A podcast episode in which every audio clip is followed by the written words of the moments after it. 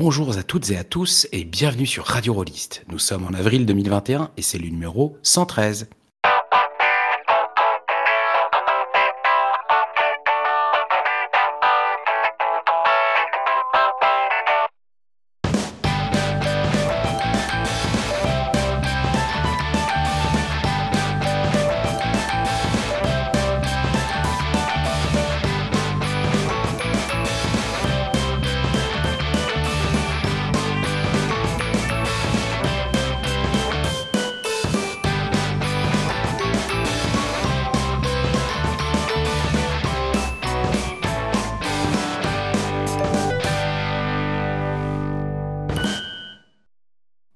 Et à tous et bienvenue sur Radio Rollist. Pour ce numéro d'avril 2021, nous allons prendre un peu de hauteur pour nous demander si le jeu de rôle peut être utilisé pour faire autre chose que se marrer et surtout pourquoi. Pour éviter de dire n'importe quoi, j'ai donc convié deux spécialistes du jeu de rôle comme outil pédagogique au service des enfants. Sur le fauteuil de gauche, nous avons Sylphie, la créatrice du site Dragons et Grenadines, qui propose des sessions de jeux de rôle pédagogiques pour développer la coopération et la gestion des émotions. Bonjour Sylphel. Bonjour Michael. Sur le fauteuil de droite, nous avons Alak, un psychologue suisse qui utilise le jeu de rôle pour développer la communication chez les enfants autistes. Bonjour Alak. Bonjour. Bon, comme euh, évidemment euh, ces portraits très euh, succincts sont fort réducteurs, je vous propose que vous vous présentez chacun à votre tour. Mais pour déterminer qui des deux parlera le premier, vous allez tous les deux lancer un dé. Celui qui fera le résultat le plus élevé choisira qui parle en premier, tout simplement. Allez-y, lancez vos dés.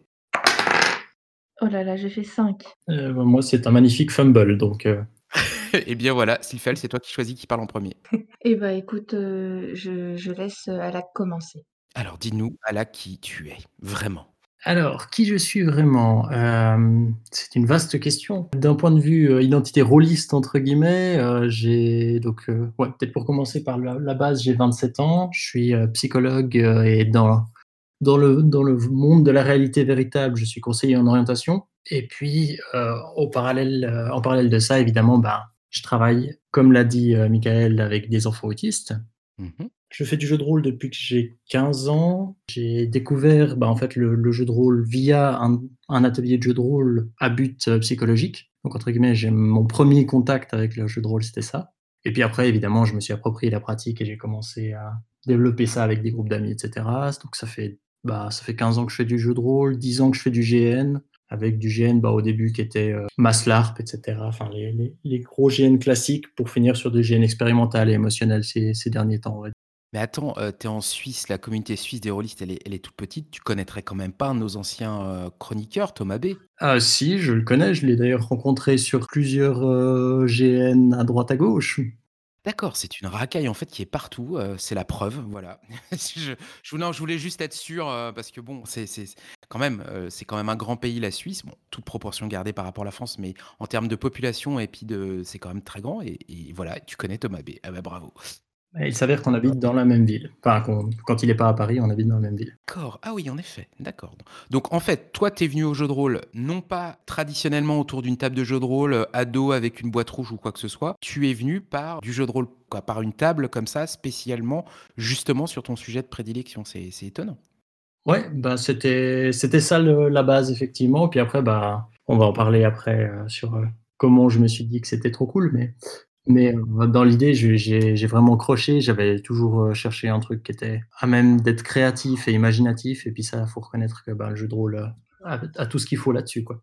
Ça serait quand même pas, on n'irait pas quand même jusqu'à dire que ce, ce- cet atelier a, a un petit peu dicté ta future profession à ce point-là ou pas du tout? Ou je Euh, pas loin, pas loin en fait. Euh, bah, c'est dans cet atelier j'ai découvert bah, la psychologie, la- l'analyse des fonctionnements d'au- d'autrui et des fonctionnements différents, etc. Et je pense que c'est ça qui m'a amené plus tard à la psychologie. Alors, est-ce que je l'aurais découvert autrement? Je ne sais pas, mais à mon avis, effectivement, ça a eu un, ça a eu un lien sur, euh, sur mon choix d'études. Malheureusement, on ne peut pas utiliser de machine à remonter le temps et tester différentes méthodes. Donc on va s'arrêter là-dessus en se disant que oui, euh, c'est possible, mais rien n'est moins sûr, à moins de, de- de- de pouvoir jouer avec le temps et avec les, les- les différents fils pour aller voir où ça nous emmène. On ne le saura jamais en fait. Les scientifiques adoreraient pouvoir, euh, pouvoir faire ça, mais malheureusement, euh, Ça paraît compliqué, effectivement. Heu, est-ce que tu as quelque chose à rajouter sur ton portrait ou est-ce que ça ça situe un petit peu le est-ce que c'est c'est fidèle à qui tu es et ça ça va aider les gens à comprendre après derrière le cheminement? Je peux encore ajouter que j'ai été pas mal engagé dans l'associatif au niveau de du jeu de rôle justement, donc j'ai été programmateur, d'un du plus grand festival de jeux de de Suisse pendant 3 ans, enfin 2 ans et heu, justement, bah, moi j'étais beaucoup dans la partie, heu, GN et cetera. Donc c'est quelque chose qui me tient à cœur aussi de faire découvrir ça en plus grand nombre et cetera. Parfait. Sylphel, je pense que c'est à ton tour, vu que tu lui as laissé, déblayer le terrain et et et souffrir en silence. Maintenant c'est à ton tour. Donc explique-nous, qui es-tu, Sylphel? Ah bah, moi, c'est pareil, c'est pas simple d'expliquer qui je suis et je vais avoir 40 ans dans un mois et demi, donc j'aurais trop de choses à raconter. Mais, heu, commencer le jeu de rôle, moi, j'avais 18 ans, mais alors de manière complètement classique. Heu, un jour, heu, j'ai un ami qui a ramené un bouquin de de Warhammer et qui m'a dit: «Heu, viens, ça a l'air cool, on joue». Et heu, mes mes 1 tests de jeu de rôle ont pas été concluants parce que, heu, je trouvais ça trop long de de regarder le MJ tourner les pages et et préparer sa partie pendant qu'on jouait. C'était un peu, Ouais. un un un un peu long et du coup, j'ai fait une petite pause, pendant quelques années et je suis retombée sur du jeu de rôle un peu différent. En gros, j'ai joué à à Monster une fois et ça a changé complètement ma vision du jeu de rôle et après ça, j'ai découvert le GN, il y a seulement 6 ans, donc encore une bébé GNiste et puis je suis tombée sur des jeux de rôle, heu, grandeur nature, heu, plutôt émotionnels, plutôt nordi nordiques aussi et puis alors ça a été le le début le début de de mon addiction au jeu, quoi.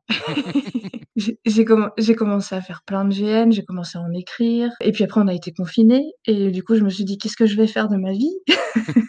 Du coup, bah, j'ai trouvé des forums de j'ai je suis tombée sur le sur le blog de Mathieu B et je me suis aperçue qu'il y avait une communauté de de rôlistes indépendants qui était super active et du coup, je suis allée mettre mon nez là-dedans et puis je me suis mis aussi à écrire des des jeux de rôle, heu, sur table. Comme, heu, je pouvais plus trop écrire de grandeur nature et les tester, bah, je me suis mis à écrire des jeux de rôle sur table et puis, et puis à y jouer, énormément et puis voilà. Me voilà aujourd'hui, avec, au minimum 3 parties par semaine.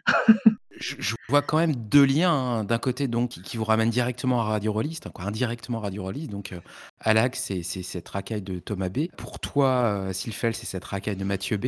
Et vous remarquerez que dans les 2 cas, il y a un B en fait, hein. C'est Heu, donc ça drôle, doit hein? pas être un hasard, heu, je pense. Il doit pas y avoir un hasard quelque part, mais heu, donc voilà, ça ne ne pensez pas que c'est pour cette raison-là que je les ai invités tous 2. Non, pas du tout, je ne le savais pas en fait. Voilà, je mais mais une chose est sûre, c'est que, mmh, tous les 2 vous vous utilisez donc le jeu de rôle de façon, différente de ce que des gens qui jouent juste au jeu de rôle sans se poser de questions toutes les semaines le font. Donc c'est-à-dire que vous l'utilisez dans vos professions respectives et la question que j'aimerais vous poser, heu, là, je vous ferai pas lancer le dé, vous vous déterminerez tous les 2 comme vous voulez faire. C'est comment vous êtes vous en êtes venus à proposer du jeu de rôle dans le cadre de vos de vos professions respectives? Moi, je pense que je vais laisser Sylphel répondre parce que comme j'ai dit, ben, moi, j'ai finalement, c'est par ce prisme-là que j'ai commencé donc d'une certaine manière, ça p ça a pas été vraiment un déclic ou une révélation, c'était un petit peu la continuation logique de mon parcours. Mmh mh. Et bien Sylphel, comment tu en es venue? Et bah, écoute, moi j'ai un parcours professionnel qui est assez éclectique, c'est-à-dire j'en suis à mon 3e, heu, métier di différent. Quand j'ai commencé ma carrière en tant qu'éducatrice aux sciences et j'étais animatrice scientifique en fait, travaillais en associatif et donc on essayait d'intéresser les jeunes, heu, aux sciences avec des manières un peu, heu heu, différentes que ce qu'on trouve à l'école et du coup, je me suis rendue compte alors moi j'étais spécialiste, de formation, je suis biologiste en fait et maintenant je suis, suis sophrologue aussi, enfin je suis formée, heu, en tant que sophrologue et en fait ma spécialité c'était l'environnement et je me suis compte qu'en utilisant le jeu de rôle, dans l'éducation à l'environnement, j'avais des super, des super résultats. C'est-à-dire que, bah, les gamins, ils étaient à fond, dès le début. Ils s'intéressaient, vraiment, vraiment au au sujet qu'on abordait et puis, et puis après, heu, surtout ils se rappelaient des parties, donc ils se rappelaient de ce qu'ils avaient appris et heu, ils revenaient en parler. Et j'ai trouvé ça, heu, ça génial de mélanger les 2 et plus tard donc il y a quelques mois seulement, quand, quand je me suis lancée en tant que sophrologue, je me suis dit aussi que le jeu de rôle me permettait d'apporter un plus dans la partie thérapeutique que je pouvais proposer, aux patients. Et du coup, j'ai essayé de mélanger la sophrologie et le jeu de rôle et Et j'ai fait pas mal de tests, ces derniers temps et je vais d'ailleurs écrire un article dessus qui sortira dans un mois, je pense et j'ai eu des super résultats aussi et donc du coup, je me suis dit: «Cet outil est vraiment génial». Donc des 2 de toute façon dans des 2 chemins, que vous avez empruntés chacun avec votre vécu, différent avec vos métiers respectifs, vous, avez utilisé le jeu de rôle, et vous l'utilisez au quotidien. Donc ça, c'est le point de départ. Plus concrètement, pourquoi vous avez décidé d'utiliser le jeu de rôle pour faire autre chose que se marrer, en fait? Parce que votre public, ça veut pas dire que le public, heu, les gens avec qui vous travaillez ou avec lesquels que les gens que vous aidez, ça veut pas dire qu'ils ont, heu, qu'ils ont pas de volonté de se marrer. Mais, heu, mais vous êtes, à un moment ou à un autre, vous avez décidé de prendre le jeu de rôle et de l'utiliser. Et donc la question c'est pourquoi vous avez identifié que, vous pouviez utiliser le jeu de rôle pour aider, le public avec lequel vous travaillez? Moi, je pense que le le 1 ça c'est pour moi, c'est un double constat. D'une part, c'est le constat de me rendre compte à quel point le jeu de rôle peut nous permettre d'apprendre et d'expérimenter des choses, tout en étant dans un cadre qui est, heu, sans conséquence. Vu que irréel, vu que fictionnel, vu que déconnecté de la réalité, on pas complètement, on pourrait y revenir, mais globalement quand même bien à côté de la réalité, donc on peut tester des choses, on peut avoir l'occasion de faire des choses différentes de ce qu'on ferait naturellement, heu, dans notre vie de tous les jours, dans un cadre où on n'a pas de conséquences là-dessus et l'autre chose, c'est, heu, que, bah, c'est un outil qui est extrêmement adaptable. On peut en régler «les moindres paramètres» entre guillemets et ça, c'est aussi quelque chose d'extrêmement riche pour la la pratique, bah, par exemple thérapeutique. C'est qu'on peut, heu, si on a besoin d'avancer dans le temps, on avance dans le temps. Si on a besoin d'une masse d'armée, on fait des masses d'armées, heu, pop tout d'un coup comme ça. Si on a besoin de créer une situation catastrophique et de l'échouer et de la recommencer 18 fois, on peut le faire. Et donc ça, c'est la force de l'outil à mon avis, heu C'est marrant en t'entendant, heu, dire tout ça, heu, l'image que j'ai à la tête qui me vient tout de suite, c'est tu es un peu le l'holodeck dans Star Trek, heu, cet espace de réalité virtuelle où, tout programmable, où tu peux arrêter, tu peux faire ce que tu veux. Cette sorte de alors c'est pas une boîte de pétri en l'occurrence, hein, si j'essaie de de de de de raccorder le côté biologiste de de Sylphel, mais un univers, entièrement configurable, sans aucune conséquence, dans lequel on peut revenir en arrière, aller en avant, faire une pause, rebooter tout, repartir, reproduire sans cesse le même le même chose jusqu'à ce que ça puisse se résoudre, comme on peut le voir dans certains jeux de rôle d'ailleurs. C'est ouais, la première image qui me vient. C'est ça que ça m'évoque, heu, de la façon dont tu décris, heu, comment tu tu es venu là. Toi, Sylphel, comment tu as des tu as tu en es venu à à décider de l'utiliser, le jeu de rôle, pour faire autre chose que de te marrer? Bah, écoute, je crois que dans les 2 cas, que ce soit pour l'éducation aux aux sciences ou, ou la thérapie, heu, ça a été de me dire je je suis formellement convaincue que c'est pas parce qu'on doit apprendre ou qu'on doit guérir de quelque chose que ça doit être chiant. Et je suis tellement convaincue de ça, je me suis dit: «Bon, comment on pourrait faire pour que ça soit fun et avoir des résultats intéressants en rendant le truc fun?» et et du coup, comme moi j'adore le jeu de rôle et que c'est vraiment un un de mes de mes passions, heu, je me suis dit: «Bah, voilà, moi j'aurais envie en tout cas, heu, si je devais apprendre un truc, heu, demain ou si je devais, guérir d'un truc difficile, demain et bah, j'aurais envie de le faire en m'amusant et j'aurais envie de le faire en jouant» et je crois que tout part de là. Donc maintenant qu'on a bien établi les choses, on a établi, heu, le qui, le pourquoi, on va peut-être s'intéresser au comment et à savoir déjà, le point de départ, c'est de savoir qu'est-ce qu'il y a dans le jeu de rôle qu'on peut, heu, d'abord qu'on trouve pas dans d'autres jeux, dans d'autres, heu, dans d'autres supports, dans d'autres méthodes, dans d'autres, jeux même, qu'on peut utiliser en fait. Qu'est-ce qu'il y a dedans qu'il y a pas ailleurs et du coup qu'on peut utiliser comme outil pédagogique et ou thérapeutique? Vu que dans dans les 2 cas, heu, vous vous positionnez, heu, et l'un et l'autre, heu, par votre vos métiers respectifs, dans le pédagogique, mais aussi et surtout dans le thérapeutique?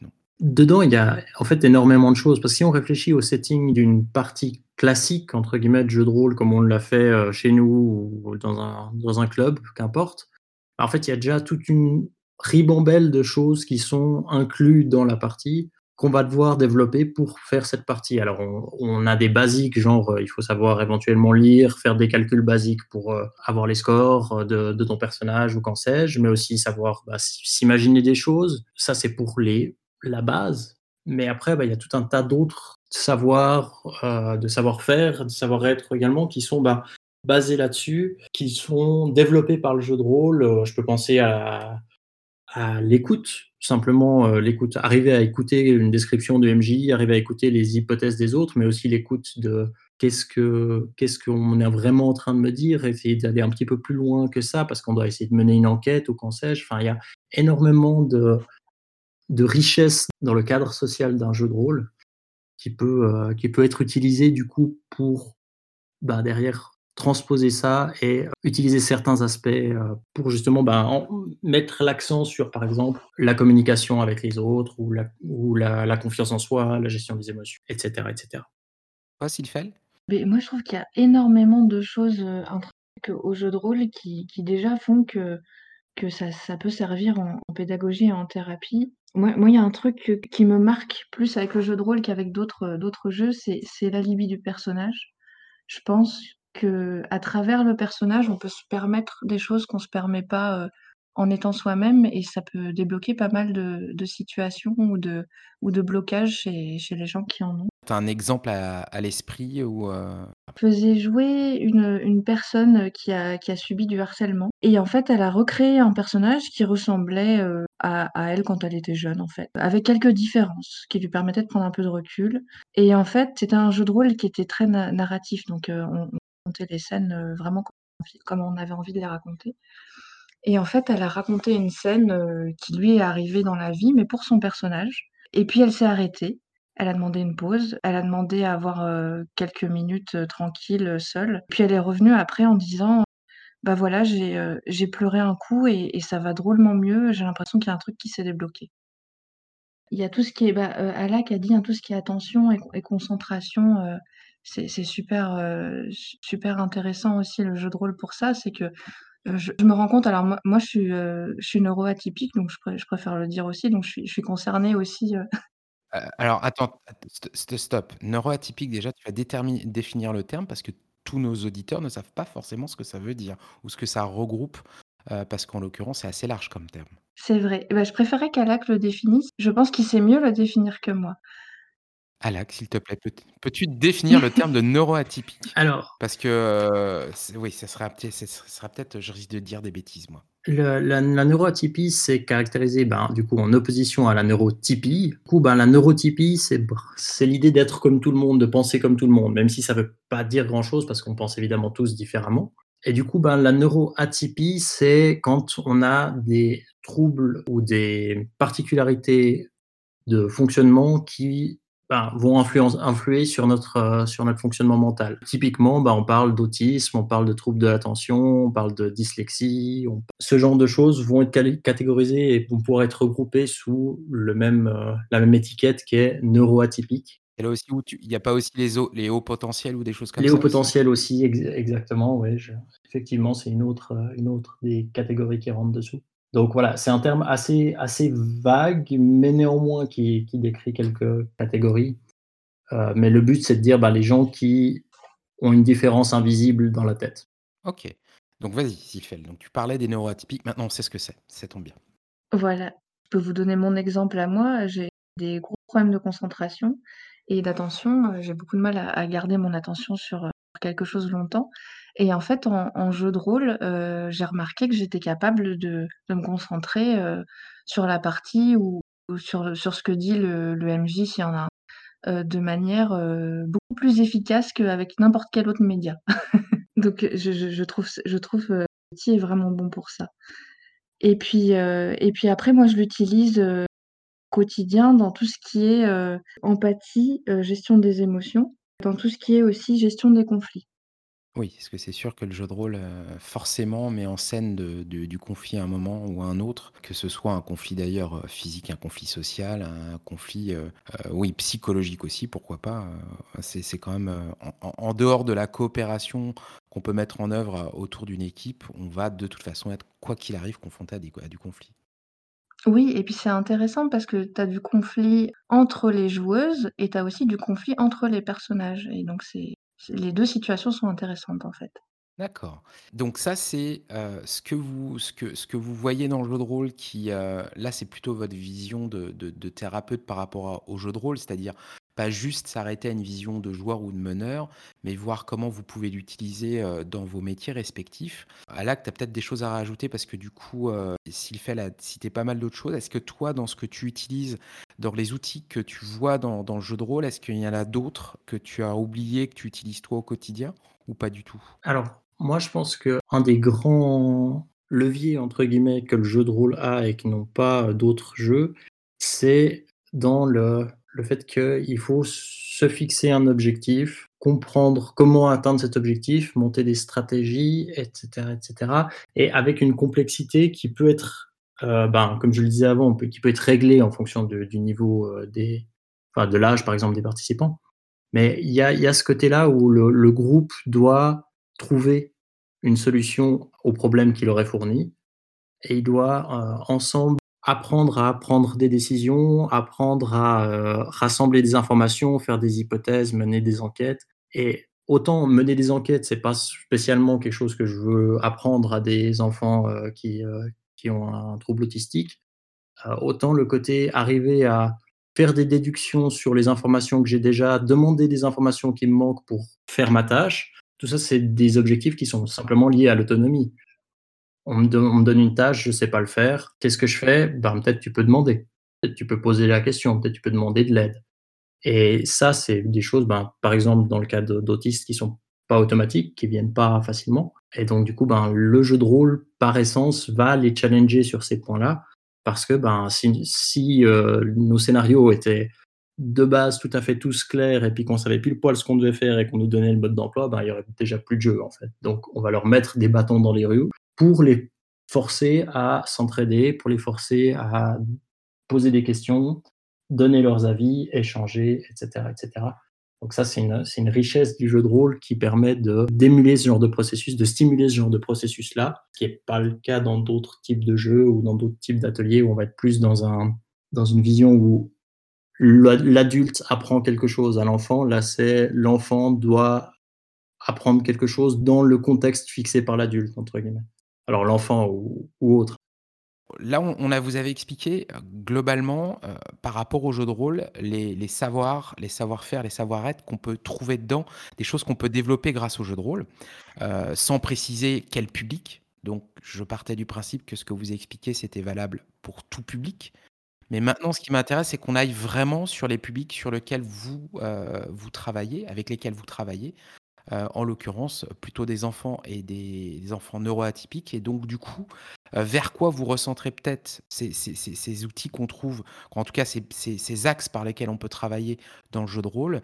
Et éventuellement comment vous lesquels vous ciblez? Et éventuellement qu'est-ce que vous adaptez ou vous ajoutez dans ces jeux de rôle pour justement atteindre ces objectifs-là? Alors moi je travaille, autant avec des adultes qu'avec des enfants, c'est à peu près 50-50. Ce que je développe le plus, que j'utilise le plus, c'est l'empathie, la gestion des La gestion des émotions et l'empathie, d'accord. Ouais, en premier et ensuite, c'est la priorisation des des actions et la la gestion de des problèmes. C'est-à-dire, en gros, heu, comment voir un problème dans sa globalité et qu'est-ce qu'on peut faire pour le résoudre? Et si on échoue, est-ce que c'est grave? Est-ce que c'est vraiment grave? Parce que oui, il y a beaucoup de gens qui ont des problèmes par rapport à l'échec et heu, qu'est-ce qu'on peut trouver comme autre solution? Et comment on peut reprendre confiance en soi, heu, avec les solutions qu'on peut trouver pour, heu, pour résoudre les problèmes, dans la partie? C'est vraiment ces 2 aspects-là, moi, que je développe le et puis la coopération aussi. Oui, qui va de pair parce que justement ensemble on est ça j'imagine que ça amplifie le résultat, Oui. hein, forcément. Donc 50% adultes, 50% enfants. Est-ce qu'il y a une différence pour toi dans ce que tu utilises entre les enfants et les adultes? Ou est-ce que même tu mélanges les publics, c'est-à-dire avoir à la fois de l'adulte et de l'enfant en même temps? Ou c'est plutôt les adultes d'un côté, les enfants de l'autre? Et auquel cas, quelle différence il y a pour toi comme approche sur les publics, sur ces 2 publics-là? Alors, heu, j'ai pas encore mélangé. J'aimerais bien essayer de faire des séances familiales, par exemple, mais j'ai pas encore eu l'occasion de le faire, mais j'espère que ça viendra.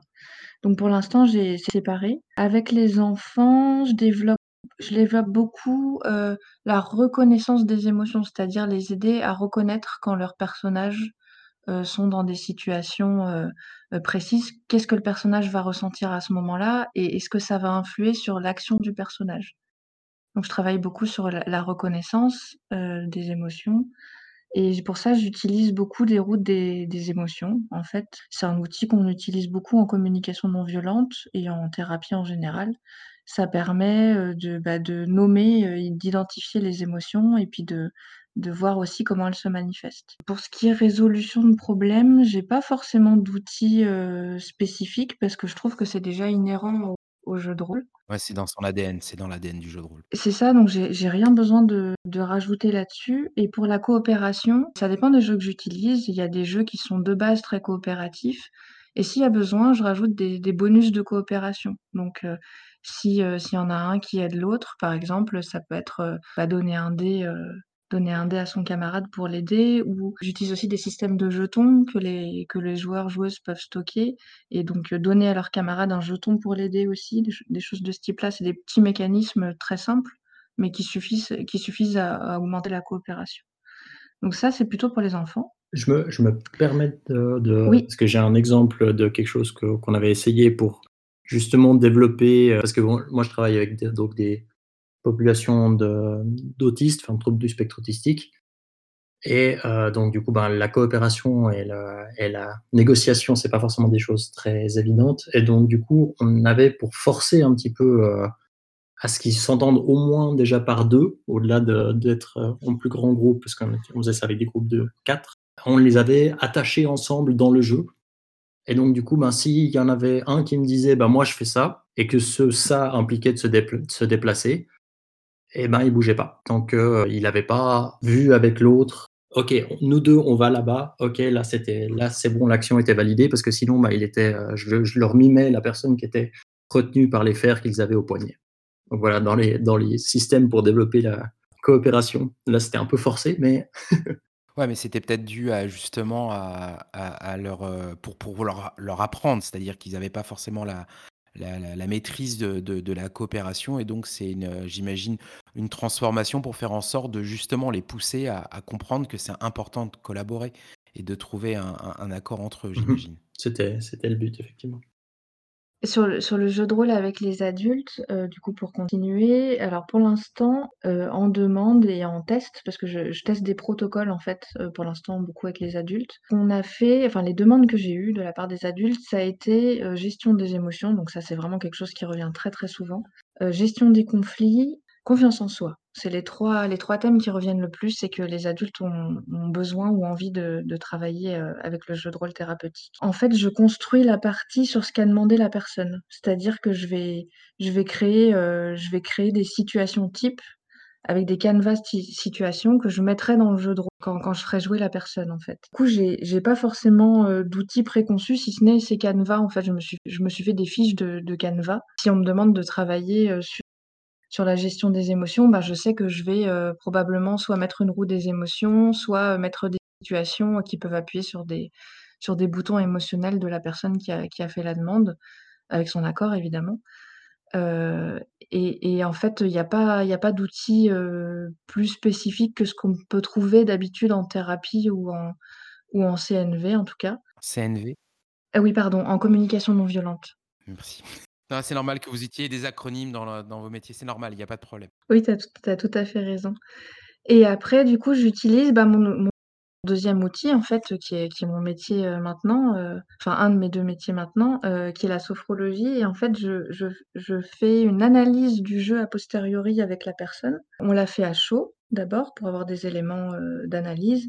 Et ensuite on l'a fait, heu, conscience modifiée. Donc c'est c'est que tu utilises quand tu rêves en fait et et heu et ça ça te permet en fait d'avoir accès à une partie du subconscient, heu, plus facilement, quand comme en hypnothérapie. Et donc moi j'utilise cette, heu, cette analyse en état sophrologique avec, heu, avec le patient pour faire sortir des choses, heu, qui se sont passées en jeu et analyser, heu, juste après la partie. Et en fait ça donne des super résultats. Et et du coup, ben, c'est un un outil, que que je rajoute au jeu de rôle et qui, qui mélangé avec le jeu de rôle donne un truc, su super, super efficace. Je reviens sur, sur toi, Alak, parce que, heu, Sylphelle nous explique en fait, heu, parce qu'elle, elle a une donnée d'entrée, c'est-à-dire des gens qui vont venir vers elle, que ce soit des adultes et des enfants ou les deux dans le sens où les enfants arrivent avec les parents et il y a un, un, objectif qui va être fixé et tu fais, on va dire, un atelier ou quelque chose sur commande, c'est-à-dire que tu l'adaptes exactement aux besoins. Oui. toi, la question, Alak, est-ce que c'est de la même approche ou j'ai pas l'impression, c'est pour ça que je, te le dis clairement, j'ai l'impression que c'est pas le cas parce que tu as un public donc d'enfants neuroatypiques et j'ai l'impression que tu dois peut-être avoir des points communs sur le type d'approche que tu dois adopter. Et donc peut-être que pour le coup, tu n'improvises pas à chaque fois, tu, tu ne crées pas un outil différent à chaque fois parce que les objectifs se rejoignent peut-être d'une séance, pas d'une séance à une autre, mais d'un groupe à un autre. Tu as peut-être des grandes familles de choses qui se rejoignent. Est-ce que je me trompe? Est-ce que est-ce que ça, la question, te, tu la comprends et est-ce que tu peux nous expliquer? Je vois ce que tu veux dire. Alors, du coup, moi, j'ai effectivement pas, ben, dans la mesure où je travaille, donc moi, je, travaille avec des personnes TSA, je vais dire l'acronyme comme ça, il est sorti. Euh, donc, trouble du spectre autistique. Exactement, trouble du spectre autistique. Donc, moi, je travaille avec des, des, enfants TSA et donc, du coup, effectivement, ils vont pas arriver avec une demande précise. Alors, certains, au bout d'un certain temps, disent Ah, moi, j'aimerais bien travailler là-dessus, mais c'est plutôt l'exception que la règle, on va dire. Et donc, du coup, en fait, moi, je travaille avec une, une logopédiste, une orthophoniste, je ne sais pas quel est le terme le plus connu. En France, orthophoniste, logopédiste, j'ai jamais entendu. Ça doit être proprement suisse. Je pense que c'est suisse, du coup. Et du coup, ben, je travaille avec une orthophoniste qui est, qui est celle qui est aussi spécialisée dans, dans, le, dans le trouble du spectre autistique. Et finalement, c'est aussi elle qui me fait la demande parce que elle, elle les suit, euh, elle suit ses enfants donc pour la plupart rythme hebdomadaire. Et donc, du coup, elle voit, ben, OK, là, on voit que tel, tel et tel aspect de la communication, ça va bien, c'est généralisé, entre guillemets, ce qu'on a pu expérimenter. D'autres aspects qui sont encore à travailler, etc. Ou bien là, il y a eu tel, tel événement qui nous fait dire qu'il faut à tout prix mettre le, le point de, focus là-dessus. Et donc, finalement, c'est en discussion avec elle qu'on va établir cette demande. Et puis après, ben, moi, je ne vais pas simplement ressortir les mêmes, euh, les mêmes outils chaque fois, parce que oui, il y a plein de choses qui, qui se recoupent, entre guillemets. Mais à chaque fois, pour chaque séance de jeu, on va donner un objectif. On va dire, OK, ben, on veut que euh, voilà, toi, tel enfant, tu, aies, tu fasses attention à ça aujourd'hui. Parce que ben, c'est tellement, il y a tellement de choses dans la communication auxquelles on doit faire attention quand c'est pas intuitif, euh, qu'on ne peut pas tout faire à la fois entre guillemets. Donc du coup, on donne un objectif à l'enfant en lui disant toi, ton but aujourd'hui, c'est de faire ça, de faire attention, par exemple, aux émotions que peuvent avoir les PNJ, être capable de dire, ce PNJ-là, il est en colère, ce PNJ-là, il est triste, ce PNJ-là, euh, il est joyeux, enfin voilà, de voir. Et puis donc, du coup, bah, moi, je vais construire un scénario autour de ça, en disant, ben, euh, je sais pas s'il nous faut un, un, PNJ qui est en colère alors que a priori il devrait être joyeux, et donc, du coup, c'est bizarre et ça doit, ça doit avoir un sens. C'est peut-être que c'est un traître, euh, puis qu'il il est pas content que son attentat ait raté euh, sur, le, sur la reine. J'en sais rien, je dis n'importe quoi, mais voilà. À partir de ces objectifs-là fixés avec l'orthophoniste, on va réfléchir à comment les mettre dans le jeu, que ça soit par, des, par un scénario, par euh, une mécanique de, de game design, entre guillemets, comme éventuellement bah, des pions, ou bien des, bonus, euh, ou bien ça peut aussi être quelque chose qui est externe au jeu qui se passe autour de la table. Ça peut être, euh, on, a, eu mis des coches au tableau euh, pour dire, bah voilà, à chaque fois que tu fais, des remarques qui n'ont rien à voir avec le jeu, bah, on, met, une coche, entre guillemets, par exemple. Donc voilà, ça dépend des, objectifs et donc du coup, on adapte les outils en fonction des objectifs. Que, ce que ça m'inspire quand ce que tu dis, alors peut-être que c'est juste une vision déformée de ma compréhension, j'ai l'impression que l'outil, qui te permet de d'ouvrir, alors je sais pas si c'est l'objectif, hein, d'ouvrir l'enfant à son environnement, elle passe par le PNJ. C'est-à-dire que, tu vois, ce que tu décrivais, j'ai l'impression que ça me donne quand ce que me disait Sylphel tout à l'heure, c'est qu'elle va plus être sur, chacun des personnages qui vont incarner donc le joueur par le biais de son personnage et donc ce qu'il va ressentir, ce qu'il va vivre quand elle parlait la la roue des émotions et tout ça et de l'impression que j'ai dans ton cas, c'est plus tourner vers l'extérieur et vers le PNJ et d'essayer de comprendre ce que lui vit. C'est-à-dire un petit peu de, je ne sais pas si c'est transféré, mais en tout cas, pas directement l'amener à la gestion de ses propres émotions pour l'enfant, mais aller comprendre chez l'autre ce qui, par rebond, peut-être lui permettra de comprendre les, les siennes. Je ne sais pas. Dans les exemples que j'ai pris, parce que c'est les plus simples, entre guillemets, ben oui. Maintenant, il y a des moments où on va, par exemple, travailler sur, OK, on a un nouveau joueur dans le groupe, comment est-ce qu'on peut l'accompagner pour, pour qu'il découvre le jeu de rôle, etc. Et donner, par exemple, le rôle de, mentor ou grand frère ou qu'importe comment on le, le, formule à l'un des, joueurs. Et donc là, bah, on va avoir quelque chose qui est beaucoup plus externe au jeu et beaucoup moins euh, entre les PNJ et, et les joueurs, mais beaucoup plus entre les joueurs à proprement parler. D'accord. Toi, Silfel, sur le, justement l'utilisation du PNJ euh, dans, dans, les outils, est-ce que, ce, que, ce, que je, ce que je relevais pour Alak, mais qui m'a bien expliqué que c'était par l'exemple qu'il avait donné que ça montrait ça, mais que c'est pas, ça se limite absolument pas à ça.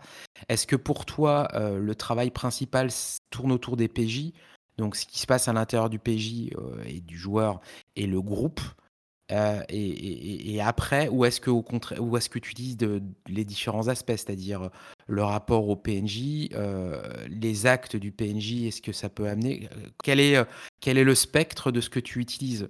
En fait, avec les adultes, j'ai l'impression que pour l'instant, on s'est plutôt concentré sur le PJ, donc sur le personnage que l'adulte était en train de jouer. Avec euh, évidemment, c'est pas que c'est pas que ça. C'est comme tu dis, c'est un spectre. Hein, il y a aussi un peu de de gestion de ce qui se passe chez les PNJ ou, chez les autres joueurs joueuses. Mais euh, chez les adultes, je pense que vraiment, on s'est plus concentré sur le personnage euh, de chacun chacune. Et par contre, chez les enfants, je dirais que c'est moitié moitié. C'est-à-dire que régulièrement, je mets des PNJ qui ont des réactions émotionnelles euh, compréhensibles pour que les enfants arrivent à les identifier et adaptent, adaptent leurs réponses dans le jeu à, à, à ce que fait paraître le PNJ.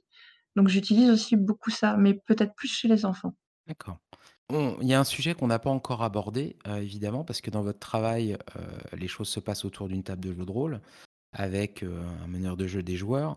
Et donc, forcément, qui dit. et puis, vous travaillez. Je veux dire, c'est pas. Vous vous contentez pas de jouer, c'est pas du jeu pour juste s'amuser il y a, des objectifs pédagogiques et thérapeutiques.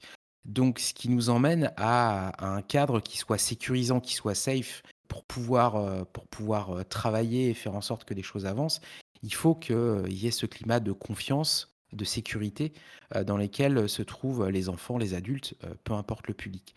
Comment vous, vous, le mettez en place, ce, cadre? Comme, comment, comment ça passe? Comment en fait? Dans mon cas, vu que je travaille, comme je disais, bah, avec des TSA, c'est beaucoup moi qui dois le gérer ça parce que ben, justement la reconnaissance de leurs émotions, elle n'est pas toujours fiable. La reconnaissance des émotions des autres, elle est très souvent disons, compliquée. Particulièrement, bah, un des enjeux, c'est l'expression dans une forme compréhensible et, entre guillemets, normale de leurs émotions. Donc du coup, ben, tout ça, c'est des, des facteurs qui vont compliquer le fait que quelqu'un d'autre se rende compte qu'il y a quelque chose qui va pas, entre guillemets.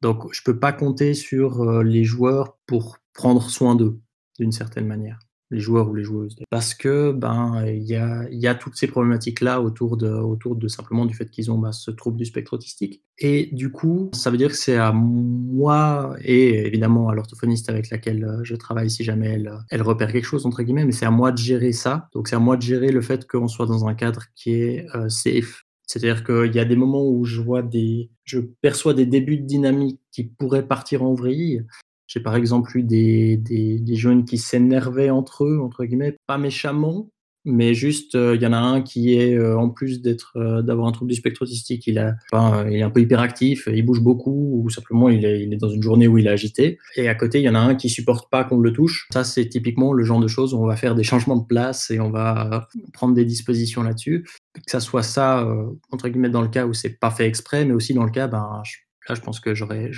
euh, besoin de l'aide de Silfel pour certains, avec des, jeunes qui, euh, qui gèrent leur, euh, frustration en, en, envoyant des pics, en, étant négatif, en, grognant, enfin, en, faisant le ronchon jusqu'au bout du monde. Tant que ça a un impact raisonnable sur, l'autre et que c'est gérable pour les, gens en face, ben je laisse couler.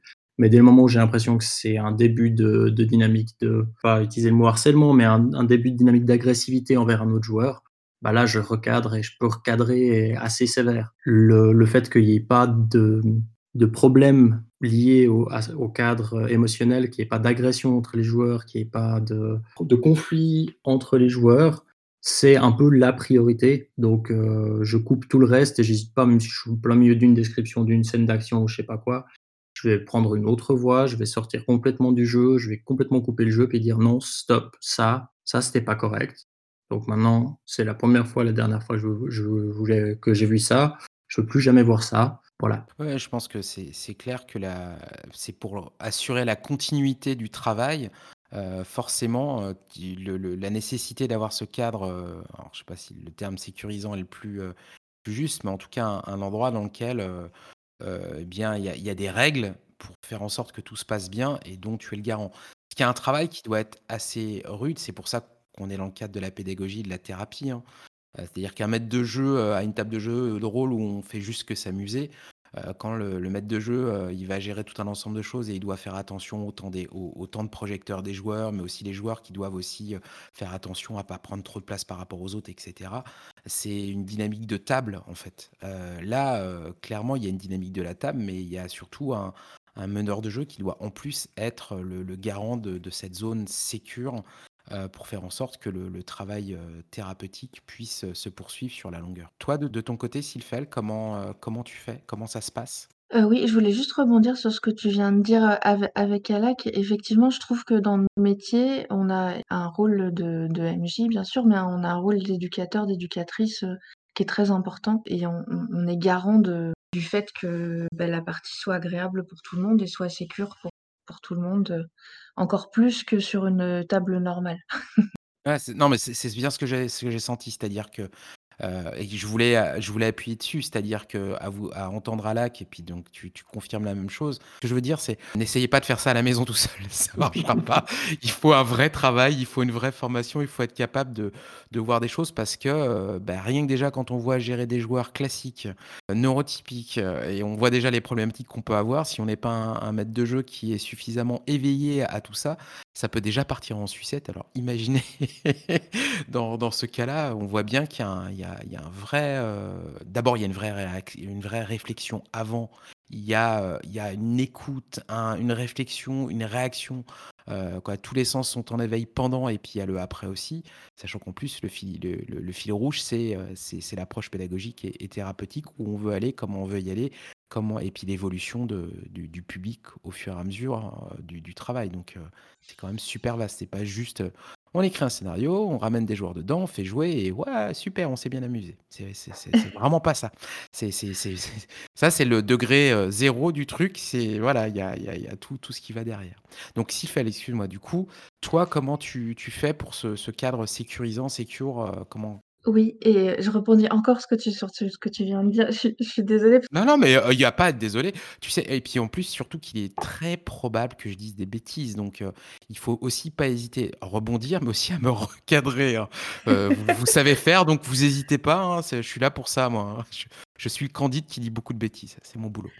Non, mais tu tu as pas dit du tout de bêtises, mais c'est intéressant ce que tu dis parce qu'en ce moment, heu, j'ai de plus en plus d'éducateurs, éducatrices et d'animateurs, heu, socioculturels qui me qui me contactent, en fait, pour me demander des cours parce qu'ils veulent, heu, inclure du jeu de rôle dans leur, leur pratique d'animateur ou ou ou d'éducateur et en fait, moi, je suis vraiment super contente quand ce quand ces gens-là prennent le jeu de rôle en main parce que parce que ça donne des résultats qui sont vraiment très intéressants. Ils ont déjà tout le bagage nécessaire, heu, pour, heu, pour cadrer. Ils ont l'habitude, heu, des problèmes qu'il peut y avoir entre les jeunes quand c'est des jeunes, c'est des gens qui sont formés pour et tu leur donnes en plus du jeu de rôle comme outil, ça donne des super résultats, je trouve. Et donc toi, dans le cadre le cadre Secure, comment tu procèdes? Est-ce que pour toi qui travailles à 50% avec des enfants, 50% avec des adultes, est-ce que tu vois aussi une différence? Est-ce que le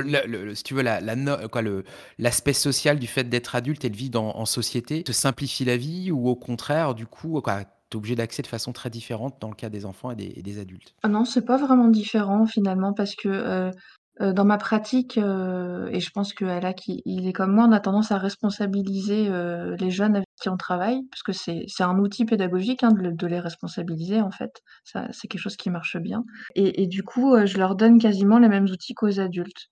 Donc en fait, bah, c'est comme dans une partie de jeu de rôle où on passe un un contrat social avec ses joueurs en début de partie. Déjà, on va on va dire de quoi de quoi le jeu va parler. On va définir les thématiques ensemble. On va aussi définir, heu, s'il y a des sujets sensibles, donc heu, ce que les rôlistes connaissent sous le nom de lignes, de voiles, heu, tous ces mécanismes de sécurité émotionnelle, que si vous connaissez pas, je vous invite à lire le l'article des lapins marteaux sur le sujet. On le mettra, on le mettra, en référence. Déjà, on définit tout ça, puis de base, moi, je leur donne une carte X ou l'équivalent d'une carte X. C'est-à-dire qu'ils ont, toujours, soit un mot, un mot de sécurité, comme on utilise souvent en grandeur nature. Donc il y a un mot qui qui n'a rien à voir avec le jeu, qu'on peut dire n'importe quand, quand on veut couper le jeu ou parce que ça va pas ou parce qu'on a besoin de changer quelque chose. Ou bien, la carte X qu'on peut peut brandir, absolument n'importe quand ou simplement arrêter le jeu pour dire: «Là, j'ai besoin de faire une pause, et de parler» ou «J'ai besoin de faire une pause tout seul». Je leur explique, en fait, tout ça en leur disant que tout est légitime. C'est-à-dire que, c'est pas parce qu'on est en train de jouer et qu'on a une pression liée au jeu ou aux autres personnes autour de la table qu'on doit pas se respecter. Donc à partir du moment où on a mis ça en place, déjà, les gens se sentent légitimes d'arrêter le jeu s'ils ont besoin. C'est pas pour ça qu'ils vont le faire à chaque fois, hein. Il y en a qui y arrivent pas ou qui arrivent après coup à dire qu'il y a quelque chose qui a pas été, mais qui ont pas été capables d'arrêter sur le moment. Ça arrive souvent d'ailleurs. Mais en tout cas, on met en place tout ce qu'on peut pour, heu, pour prévoir et puis après, bah, on gère au cas par cas, quoi. Y a une différen une difficulté différente pour un public enfant un public adulte de rentrer dans ce de comprendre ou de s'approprier, heu, le cadre, sécure et donc l'outil qui permette de d'y veiller, à savoir, heu, que ce soit la carte X, l'interruption, la chose ou est-ce que tu vois pas véritablement de différence, en tant que telle? Alors si, j'ai vu une différence, heu, alors les enfants ont aucun mal à s'interrompre et à dire qu'il y a quelque chose qui va pas ou à pas être d'accord. Jusqu'à, heu, je dirais, heu, peut-être 11 ans, 12 ans, ils ont aucun mal à dire les choses et puis, de toute façon, tu l'entends, en fait, hein, un enfant qui est pas content ou qui a quelque chose qui va pas, tu l'entends, hein. C'est rare, heu, c'est rare qu'il qu'il se qu'il somatise au point de pas pas exprimer qu'il y a quelque chose qui va pas. En tout cas, je l'ai pas encore vu en partie, heureusement, pour moi. Heu, par contre, avec les enfants, je suis plus vigilante, c'est-à-dire alors ils vont dire plus facilement quand ça va pas, mais je vais être plus vigilante dans le sens où je vais leur demander plus souvent si ça va. Si on a on aborde des sujets sensibles, je vais leur demander plus souvent si ça va parce que, heu, ils vont pas forcément se rendre compte que ça les touche tout de suite. Quand ils s'en rendent compte, ils expriment facilement, mais par contre, ils vont pas forcément se rendre compte tout de suite qu'il y a un truc qui va pas. Donc j'ai tendance à à plus vérifier, en fait, avec les jeunes et les et les adultes, au au contraire, je trouve qu'ils se mettent plus de barrières pour dire que ça va pas. Ils s'empêchent de dire que ça va pas souvent. Ils ont peur de gêner, ils ont peur de paraître ridicules, heu Il y a le poids du groupe, en fait. Il y a le poids de ouais, ouais, il y a le poids du groupe qui joue pas mal, je trouve. Il y a plus une conscience du groupe et donc de la quoi, l'harmonie du groupe, en tout cas du poids du groupe, alors que dans un groupe d'enfants, même s'ils arrivent à fonder un groupe, ils ont quand même une conscience de leur individualité et du fait que leur, heu, leur, heu, c'est pas leur intérêt, mais en tout cas, leurs émotions, elles ont et leur sécurité elle va au-de au-dessus du groupe, en fait. Oui, ils ils conscientisent pas ça au point de ce que tu décris, mais effectivement, ça donne des réactions qui sont plus vives et plus franches que chez les adultes, oui. À mon avis, on va effectivement chercher l'explication un peu loin. Je pense que c'est simplement que l'empathie l'empathie, c'est peut-être un peu fort, mais le, on va pas avoir des gens qui ont appris qu'il fallait qu'ils fassent passer l'autre avant eux et qu'ils étaient moins importants et cetera. Moins, heureusement pas trop chez les enfants encore, même si après, ben, avec les adultes, on a on apprend que le groupe est parfois «plus important que nous» entre guillemets. Mmh mh. Mmh mh. Tandis que les enfants sont encore un petit peu plus dans une dynamique, je dirais égoïste sans sans sans vouloir reproduire des gros clichés, mais, heu Oui et puis sans sans vouloir montrer le côté, heu, péjoratif du terme, quoi, j'imagine. Ouais. De de de de pouvoir avoir le droit de penser à eux et de voir leur intérêt, quoi, en tout cas de leur sécurité à Ouais, ils sont plus centrés sur eux-mêmes pour le dire, heu, pour le dire avec un terme un peu moins chargé qu'égoïste, effectivement. Exactement. Ouais, OK. D'accord. OK, heu, bah, ça ça a le mérite de de de clarifier le sujet sur, en tout cas, de ce que j'entends, c'est qu'en effet, ce cadre safe, il est juste vital. C'est-à-dire sans cadre safe, vous pouvez pas travailler de toute façon. Non. Ben, moi, c'est mon but, c'est de développer la communication. Donc si de toute façon, ils ont aucune envie de communiquer ensemble parce qu'ils se blessent et que l'autre, c'est un «con» entre guillemets, ça va pas aller. Donc effectivement, moi, je peux pas je je suis tributaire de ça. J'ai besoin de m'assurer que chacun ait soit motivé à venir et puis je dirais que c'est la plus-value aussi du jeu de rôle par rapport à d'autres formes de d'ateliers, de de de compétences sociales et cetera. La plus-value de cette forme-là, c'est qu'on a envie d'être là, on a envie de participer, on a envie de on est motivé à ça, même avec des gens qui, heu, sont même avec des jeunes qui parfois sont très réfractaires à l'idée de de faire des trucs de communication. Mais c'est bon je communique pas je communique déjà très bien d'abord moi, monsieur. Tu tu veux rajouter quelque chose là-dessus, Sylphel, d'ailleurs? Pas spécialement, je trouve qu'il il a bien résumé. Question qui me vient, heu, après avoir expliqué justement le le qui vous êtes, le pourquoi, le comment, heu et après avoir expliqué en long, large, quoi, en en tout cas pas mal comment vous travaillez, heu, si parmi nos auditeurs, il y a des gens qui aimeraient faire, en tout cas qui aimeraient utiliser leur passion, à savoir le jeu de rôle, pour pouvoir aider les autres et leur permettre de développer, ces savoirs, ces savoir-être, ces savoir-faire, que ce soit, heu, avec, heu, des gens qui soient neuroatypiques ou avec des gens qui ont juste des problématiques, des des traumas, des je ne sais. Heu, est-ce que, vous avez des pistes sur, sur vers quoi se tourner, que ce soit en formation, que ce soit en je ne sais pas? Voilà, qué comment ils font en fait? Vers où ils vont? Heu et ben, écoute, moi, j'ai 3 exemples de personnes qui m'ont demandé de l'aide, qui suivaient des formations très différentes et qui avaient envie d'utiliser les jeux de rôle justement pour les gens. Le le les pre les 1 auxquels je pense, c'est ceux que j'ai cités tout à l'heure, c'est tous les éducateurs et les animateurs socioculturels. Beh, je pense par exemple à l'exemple de Jeanne Van Houten qui a créé Sodalitas, Oui. justement pour ce pour ce public-là. Bah, l'épisode, c'est juste l'épisode pré un épisode il y a très récent, je crois c'est le 110, heu, épisode, heu, de présenté par Com et par Steve avec. Yann Van Houten et Nicolas Folio, heu, qui parlent donc de Sodalitas. Yann Van Houten qui est professeur, en collège, dans dans le 93 je crois et qui a Ouais. développé un jeu de rôle et qui a développé un club de jeu de rôle avec des élèves et qui les fait jouer. Donc je je précise au cas où pour ceux qui n'ont pas entendu encore l'épisode 110, je vous enjoins évidemment à l'écouter, il est très intéressant. Voilà, donc vas-y rebondis Sylphel, Et excuse-moi. bah, oui, du coup, vous avez une excellente piste en fait, parce que c'est vrai que tout ce qui est, heu, éducation à l'enfance ou animation, c'est des métiers dans lesquels on peut énormément utiliser le jeu de rôle. Heu, après j'ai une, heu, une, jeune femme qui est en train de faire ses études de psychologie aussi, qui m'a sollicitée parce qu'en psychologie, on utilise beaucoup la ludothérapie sous toutes ses formes. Alors c'est pas forcément très développé en termes de jeux de rôle, sur table, mais il y a des outils de jeux de rôle grandeur nature qui existent, heu, il y a des outils de jeux de plateau qui existent, qu'on p il y a une communauté, enfin il y a une communauté, il y a une personne qui est très active au Québec qui s'appelle, Elsa, qui fait Ludipsy, qui est passée, dernièrement sur la semaine du cerveau d'ailleurs et qui elle s'intéresse elle est psychologue, hein, qui elle s'intéresse à, tous les jeux de plateau et aussi un peu aux jeux de rôle, qu'on peut utiliser, en psychologie. Donc heu, c'est un outil très, très chouette pour les psychologues. Et dernièrement, j'ai un un un étudiant en design qui m'a qui m'a contacté en me disant: «Voilà, moi je je suis étudiant en design, je veux designer des jeux. Et du coup, heu, je voudrais designer des jeux qui font bien aux gens». Et heu et donc bah bah, du coup, forcément, je ai parlé beaucoup de jeux de rôle parce que c'est ce que je maîtrise le mieux, mais il est en train de réfléchir à un jeu de plateau qui mélange un peu, heu, jeu de rôle et jeu de plateau pour, pour pouvoir, heu alors il a pas défini la problématique, hein, mais pouvoir, heu, aider les gens sur une problématique donnée. Ouais, justement, sais, je rebondis tout de suite sur ce que tu dis, parce que tu as cité le mot de problématique et c'est vrai que ce que ce que ce que j'en j'entends de ce que vous di de votre façon de travailler tous les 2, c'est que c'est vrai qu'à la base, vous avez une problématique. Elle est soit exprimée directement par, la personne avec qui tu travailles, Sylphel, ou, heu, dans ton cas à Lac, elle est définie par l'orthophoniste. Mmh. Heu et du coup, à partir de cette problématique, vous bâtissez, heu, votre, votre «programme» entre guillemets, heu, sachant que, le jeu de rôle est un outil et que le programme s'inscrit dans ce cadre-là. Mais après, c'est un cadre à géométrie variable que vous utilisez de façon, très diverse, clairement.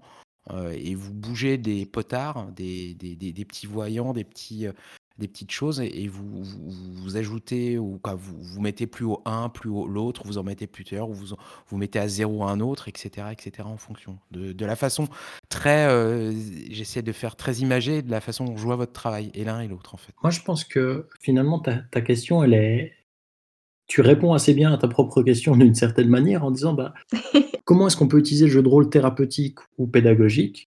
Et ben, en étant thérapeute ou pédagogue. C'est-à-dire que, ben, du coup, les voies qui vont amener à ça, ça va être, heu, ben, se former, que ce soit en psychologie, en édu éducateur social et cetera et je pense que c'est ça la la la réponse parce que finalement, je pense qu'il y a quand même une nécessité alors on a des on a des backgrounds différents avec, heu, avec mais je pense qu'il y a quand même une nécessité d'avoir pas juste le jeu de rôle, d'avoir, heu, une, Bah, d'avoir du recul C'est et ça. d'avoir, heu, des outils parce que juste, quoi, moi qui suis, heu, meneur de jeu et et joueur, je me sentirais pas de de de faire, le le le le le millième de ce que vous faites parce que je sais que je ferais n'importe quoi.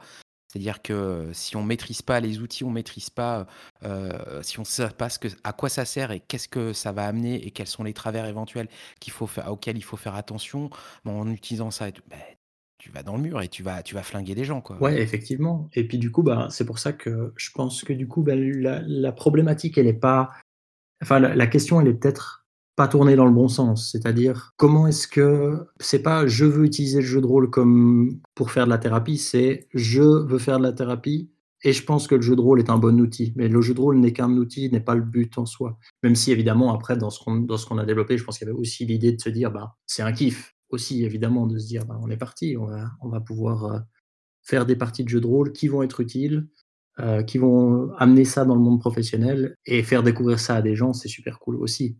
Mais je pense que si c'est la seule motivation et qu'en plus on n'a pas, ben, justement un background de thérapeute ou de pédagogue, ben, on va on va «droit dans le mur» entre guillemets. Ouais, c'est sûr que si ton kiff, c'est jouer aux billes, heu et que tu te dis qu'en jouant aux billes, tu vas pouvoir aider, heu, des enfants à résoudre des trucs et si tu as pas de bagage pédagogique, heu et et et thérapeutique, tu es mal barré, quoi.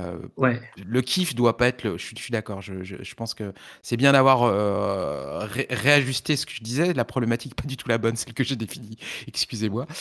Mais parce que oui, en effet, le kiff n'est pas le point d'entrée, en fait. Heu, si tu as pas envie d'être thérapeute, heu, clairement, heu, à quoi ça sert de te dire, «Pourquoi j'utiliserais pas le jeu de rôle pour, faire de la thérapie?» il faut d'abord avoir envie d'être thérapeute ou pédagogue d'ailleurs.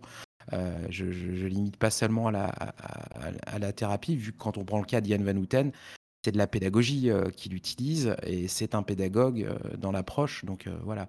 On a des spectres qui sont différents. Dans le cas de de Sylphel, heu, j'ai l'impression que tu es des 2 côtés de la barrière en même temps, même si je vois bien aussi à l'acte que tu es aussi un pédagogue, hein. Je ne voudrais pas te mettre seulement dans la case thérapeute. Non, non, mais mais de toute façon, finalement, la thérapie, et la pédagogie, on voit clairement qu'il y a une différence, mais on peut aussi assez facilement les regrouper en disant simplement que, bah, la thérapie, c'est apprendre, développer des nouvelles compétences qui vont nous permettre d'être mieux. Donc finalement, c'est aussi de la pédagogie. Oui, les mécanismes sont sensiblement les mêmes, je suis d'accord.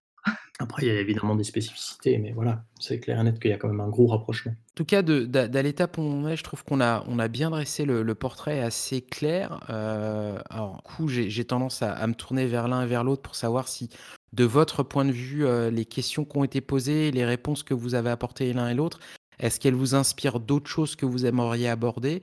Est-ce que ou est-ce que vous pensez qu'on arrive un petit peu au bout du 1er chemin? Parce que pour moi, heu, l'émission d'aujourd'hui, c'était vraiment, heu, c'est vraiment l'idée de mettre le doigt sur, heu, sur une façon différente d'utiliser le jeu de rôle. Pas de l'utiliser parce que la plupart des gens qui écoutent Radio Rollist, ils ils pensent juste à jouer et à s'amuser, mais qu'on peut l'utiliser de façon, au différente et surtout, heu, je dirais même de façon vertueuse vu qu'elle a elle a pour objectif de d'aider des gens à progresser, à progresser de façon à apprendre, soit à développer du savoir, du savoir, du savoir-faire et donc du coup, heu, qu'elle permet de faire grandir les gens, en plus de de faire en sorte qu'ils s'amusent. Donc voilà, mais je sais pas si vous avez des choses à ajouter à la quai Sylphel? Heu, parce que je je suis à court de questions, en fait, je sais plus quoi dire. J'avais un un point que je voulais, hem, reprendre en lien avec, heu, la la la question précédente qui était de dire, bah, finalement, tu avais posé une double question en disant, bah, quel comment on se forme et puis par ailleurs, bah, si si on avait des conseils et moi je pense qu'il y a un point qu'on a évoqué et Sylphel et moi, mais qu'on a trop peu mis en avant, c'est celui du débriefing. Ah oui. C'est-à-dire que pour moi, ça, c'est non seulement c'est un outil de sécurité émotionnelle dans certains cadres, de dire, ben, après la partie, OK, on est de retour dans la «réalité» entre guillemets, comment on se sent, comment ça va autour de la table et puis aussi, bah, pouvoir, heu heu, reconnaître que ça a été dur pour certains, reconnaître les efforts qui ont été faits, reconnaître toutes ces choses-là, valoriser les participants qui ont fait des efforts pour pour leurs acquisitions et cetera et puis aussi, bah, c'est un outil de c'est un outil de transmission qui, je pense, permet la «généralisation» entre guillemets. C'était un un article, qui parlait de transformative, heu, RPG, hem et qui disait, ben, finalement, transformative RPG, c'est quoi? C'est simplement de rajouter un débriefing à la fin dans l'idée de pouvoir généraliser les compétences ou les, ou les, les savoir-être ou savoir-faire acquis en jeu, de pouvoir essayer de les faire, finalement, de les, capturer dans le jeu et de les, et de les, et de les sortir uniquement du monde du jeu et de les amener dans le monde réel, entre guillemets.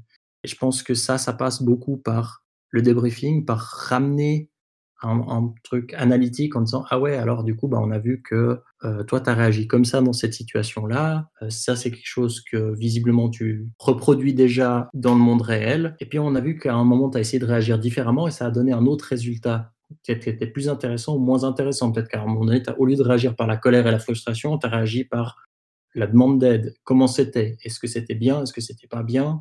Qu'est-ce que ça a donné comme résultat? Est-ce que tu te rends compte du résultat que ça a donné? Et pouvoir débriefer sur tous ces aspects-là et discuter hors jeu, autour de la table, entre guillemets, avec les autres joueurs, ça permet, ça, ça permet aussi ben, de faire quelque chose qu'on ne peut pas faire dans la vraie vie, c'est-à-dire euh, mettre sur pause et, puis débriefer ensemble, de dire ah oui, alors du coup, comment est-ce que ça se passe, puis passer à un niveau métacommunicatif, entre guillemets, passer, discuter de la discussion.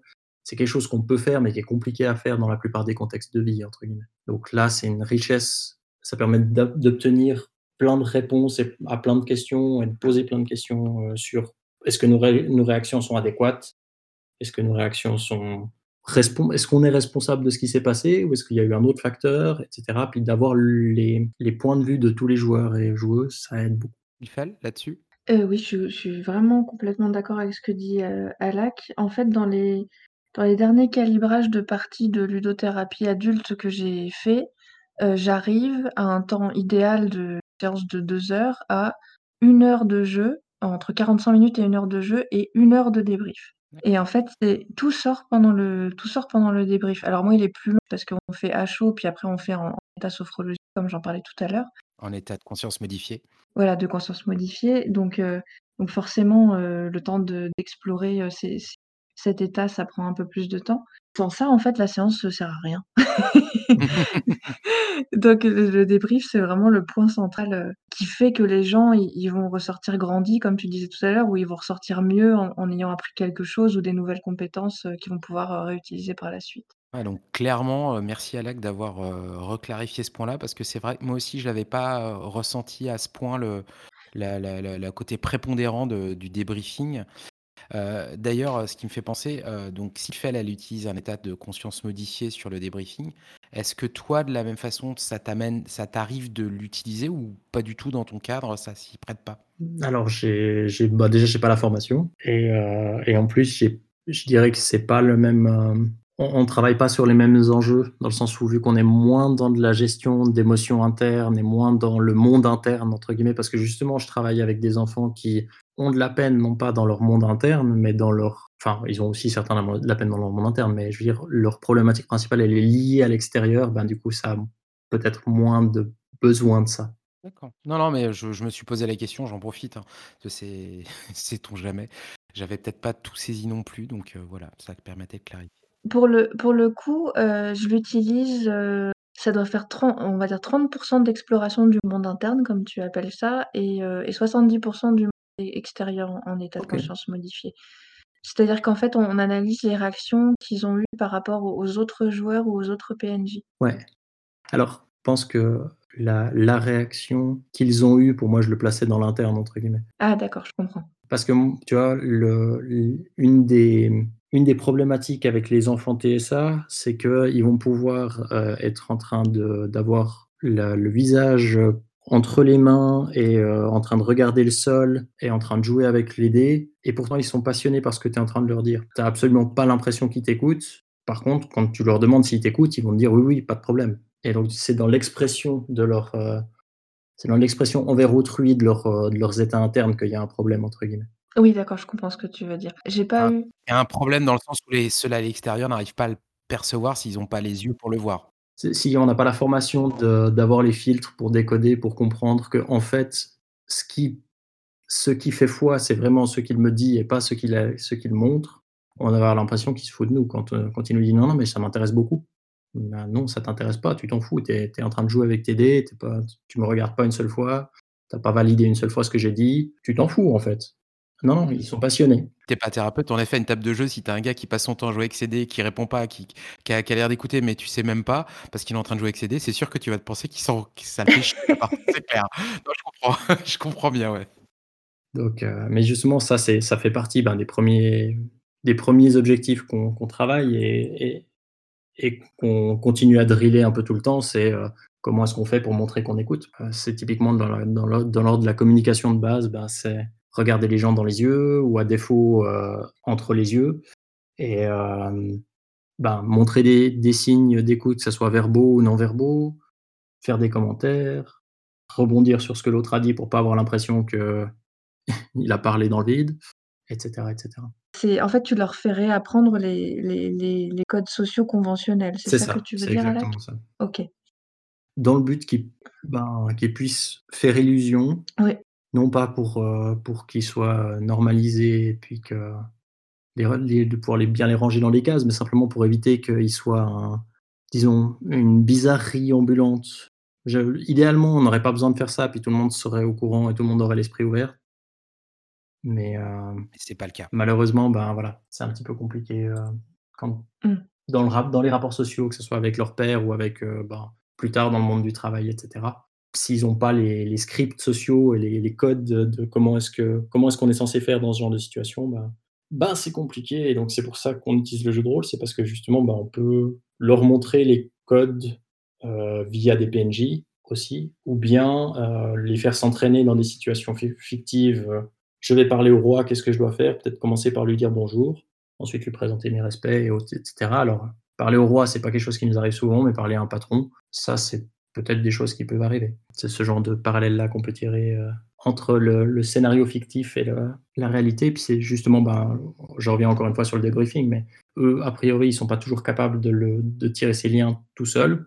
Certains sont tout à fait capables de le faire, mais pas tous et donc du coup, bah, c'est là que le débriefing intervient aussi pour, heu, pour remettre «replanter le décor» entre guillemets. Ça montre bien au final, je pense que les auditeurs l'auront bien compris, que ça ne s'improvise pas vraiment, ce cette appropriation du jeu de rôle comme un outil thérapeutique, heu, et ou pédagogique. Heu, donc ça je pense que vous l'aurez j'espère que vous l'aurez très, très bien compris parce que, bah, moi je trouve que et et Sylphia et Alak l'ont l'ont bien expliqué, ont bien montré comment ils utilisaient, heu, ces outils-là, heu, au quotidien dans dans leur travail. Je trouve ça, heu, assez passionnant. Je pense qu'on reviendra au sujet à un moment ou à un autre, dans Radio Rôliste. Si, si ça vous intéresse, chers, auditeurs, n'hésitez pas d'ailleurs à à commenter et à nous faire parvenir d'éventuelles questions s'il y a des choses que vous n'avez soit pas compris, soit, des choses sur lesquelles vous aimeriez avoir des précisions. Ça sera peut-être l'occasion justement, comme je disais, de de faire une autre émission axée sur, heu, axée d'une façon différente, heu, pour pouvoir élargir le débat ou ou le prendre juste, heu, par un biais bien précis quoi, par un un axe, plus plus précis, plus pointu. Bah, sait-on jamais. Bah, il y a Voilà. j'ai l'impression que dans tout ce qu'on a dit, il y a il y a 20 portes qui peuvent être prises et 20 portes qui peuvent s'ouvrir sur 20 s champs différents. Enfin, c'est Ah bah, voilà, vous allez m'en citer chaque vous pouvez monter jusqu'à 3, 1 ou 2 ou 3 portes que vous voyez comme ça qui se dessinent, qui sont devant vous là. Vous êtes dans une pièce circulaire, il y a plein de portes autour de vous et et il y a des mots qui apparaissent sur 3 de ces portes, car une lumière, une sorte de projecteur s'est dessiné dessus, s'est pointé dessus et vous voyez quelque chose se dessiner dessus. Alak, Sylphia, est-ce que vous avez une idée de ce que vous voyez? Bah, moi, je prêche un peu pour ma paroisse, mais je vois, heu, ce dont on avait parlé en préparation, c'est-à-dire, heu, quels sont les éléments de game design, heu, à utiliser pour, tel ou tel but thérapeutique ou ou pédagogique. Je trouve ça intéressant à développer. D'accord, donc ça, c'est la porte numéro 1. Alak, est-ce que tu vois une autre porte, heu, où tu entends d'ailleurs des bruits bizarres? Il y a une odeur qui émane de là, tu n'arrives pas tellement à la définir et ça semble remuer quelque chose dans tes tripes. Heu, dis-moi, Alak, qu'est-ce que tu vois sur cette porte? Qu'est-ce qu'il y a écrit? Heu, dans les choses qui pourraient être intéressantes, je pense qu'il y a le le dresser entre guillemets un un portrait de la pratique du jeu de rôle comme, justement, bah, en termes de qu'est-ce qu'est-ce qu'on y apprend finalement? Qu'est-ce qu'on peut y apprendre? Sans parler de thérapeutique, mais, heu, mais ça, c'est quelque chose qu'on a effleuré différentes choses, mais je pense qu'il y aurait bien des choses à en dire. Heu, je pense pas être le plus compétent pour, heu, pour ça, mais il y aurait bien des choses à à développer là derrière sur quelles sont les compétences et savoir savoir-faire, savoir-être pour, reprendre ce modèle-là, qui sont mis en avant. Heu, si vous si vous voulez, si vous vous contentez déjà de ces 2 premières portes, on pourra en ouvrir d'autres, mais déjà il y en a d'a d'ailleurs, heu, Sylphel, c'est quoi l'odeur qui émane de la porte que tu as ouverte? Est-ce que tu es capable de la définir? Oui, tout à fait, c'est une odeur de de fraise tagada. OK et heu et toi, la lumière à la que tu vois derrière ta porte, elle ressemble à quoi cette lumière? Elle a des couleurs? Elle a elle pulse? Elle est qu'est qu'est qu'est qu'est-ce que comment tu la définirais de ton côté? C'est une lumière de bloc opératoire pour disséquer le jeu de rôle. 2 ambiances très différentes, heu, clairement, heu, mais il y a dans comme je l'ai dit, dans cette, salle, cette immense salle circulaire, avec un dôme au-dessus, il y a il y a des quantités de portes, donc on on reviendra, je pense, à ce sujet, heu, avec Sylphel et Alak, avec d'autres, on verra bien. puis moi j'avais j'avais une 2e porte qui pourrait être intéressante. Ah bah ah bah ah! Tu as une 2e porte, excuse-moi. Mais il faut que tu me la définisses clairement, hein. Faut faut que tu donnes, heu, quelques sens pour la définir quand même. Ah! Que je donne quelques sens. Heu, je pense qu'il y a un courant d'air frais qui en vient, Mmh mh. heu, qui qui filtre par les interstices et que, la lumière doit probablement être orangée, je pense et ça doit être sur le, mmh, sur le sur la porte, il doit être inscrit quelque chose comme: «Le jeu de rôle est là», hem, j'ai bien sûr, j'ai perdu le mot maintenant. Moi en attendant, j'en j'en profite pour dire qu'on voit c'est une porte de bois avec des ferrures sur les côtés, des boulons serrés à intervalles réguliers. Il y en a 1 sur 2 qui manque d'ailleurs. Ils ont dû tomber et et et les endroits où ils sont tombés, le le le goujon est est comme qui dirait, il a commencé à rouiller, il est bien attaqué. On se demande bien ce qui a pu attaquer et surtout que ce soit régulier comme ça, 1 sur 2, c'est étonnant. Ouais et c'est pour ça que, ben, le d'ailleurs, heu, le panneau devait être, heu, sur un de ces fameux écrous qui est tombé parce que je le ramasse au sol et je vois la gamification et le jeu de rôle. Donc, heu, le lien entre, la gamification qui est donc le fait de faire un jeu de tâches qui n'en sont a priori pas et le jeu de rôle thérapeutique ou le jeu de rôle pédagogique. Je pense c'est 2 c'est la «même chose» entre guillemets, le l'outil final va peut-être se ressembler beaucoup, mais heu, je pense que l'approche est est tout à fait différente. Donc ça pourrait être intéressant de parler avec des «gamificateurs» entre guillemets, des gens qui font des serious games et ce genre de choses Carrément. pour comparer les approches. OK et bah, heu, voilà, on a ouvert quelques portes à voir, heu, les poditeurs auditeurs, poditeurs comme vous voulez, heu, ce qui pourrait vous intéresser. On se fera un plaisir de poursuivre sur ces émissions qui, qui un petit peu, élèvent, alors c'est pas élever le débat, mais en tout cas montrer un aborder le jeu de rôle avec un prisme très différent. Heu et merci beaucoup Alak, merci beaucoup Sylphel d'être, heu, venus ce soir, bien déblayer, c'est le moins qu'on puisse dire parce qu'on l'avait encore jamais fait à ma connaissance sur Radio Rollist. Donc, merci, d'avoir été là, d'avoir, pris le temps de nous expliquer des choses qui ne sont qui pour vous sont, peut-être évidentes, mais heureusement vous avez mis des mots qui nous ont permis de les comprendre, donc c'est cool. Heu, en tout cas pour moi, c'était un vrai plaisir de de de de de découvrir, heu, votre façon t à t de travailler à tous les 2. C'était très, très intéressant. Et bah, merci. Merci beaucoup à vous 2. Merci Michael pour, la l'invitation et puis merci Sylphel d'avoir monté ça. Et beh, sur ce, on va vous souhaiter une une bonne soirée, on vous rappelle qu'il faut aller écouter l'épisode 110, heu, où on parle de Sodalitas, heu et des aventures en 1 page avec Nicolas Folliot et Yann van Houten, heu, ce qui est raccord avec, heu, ce qui a pu être dit ici, un des axes, être, heu, un pédagogue, un professeur et comment utiliser le jeu de rôle. Voilà, n'hésitez pas. À très bientôt sur Radio Rollist, amusez-vous bien d'ici là et à très bientôt Alak et Sylphel. Ciao. À bientôt. Salut.